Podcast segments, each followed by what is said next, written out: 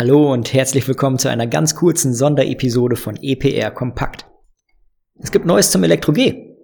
Und dabei heißt es fast alles auf Anfang.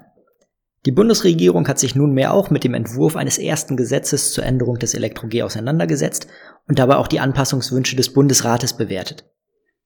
Der Entwurf, den ich Ihnen hier auch in den Shownotes verlinke, wurde nunmehr auch dem Bundestag weitergeleitet. Was lässt sich festhalten? Der Entwurf ähnelt nun wieder sehr stark der Ursprungsfassung. Und ich gebe Ihnen jetzt einfach sieben kurze Punkte im Überblick. Erstens.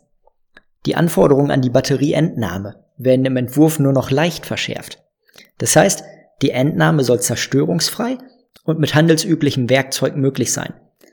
Die Ausnahmeregelung, dass dies im Zweifel durch vom Hersteller unabhängiges Fachpersonal erfolgen kann, bleibt im Entwurf nun allerdings doch bestehen.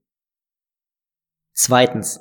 Die Mindestsammelmengen werden nicht auf 10 bzw. 1,5 Kubikmeter reduziert.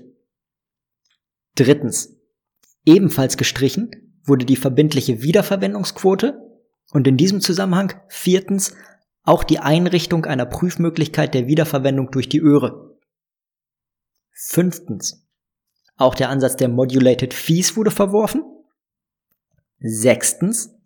Die Vertreiberrücknahme verweist nun wieder auf die ganz gewohnten 400 Quadratmeter und darüber hinaus eben auf die 800 Quadratmeter für Vertreiber von Lebensmitteln, die mehrmals im Kalenderjahr oder dauerhaft Elektro- und Elektronikgeräte anbieten.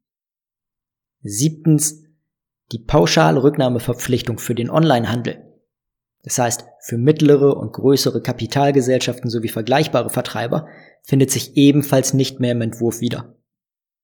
Das in aller Kürze mein Name ist André Gierke. Ich sage Ihnen Dankeschön fürs Zuhören.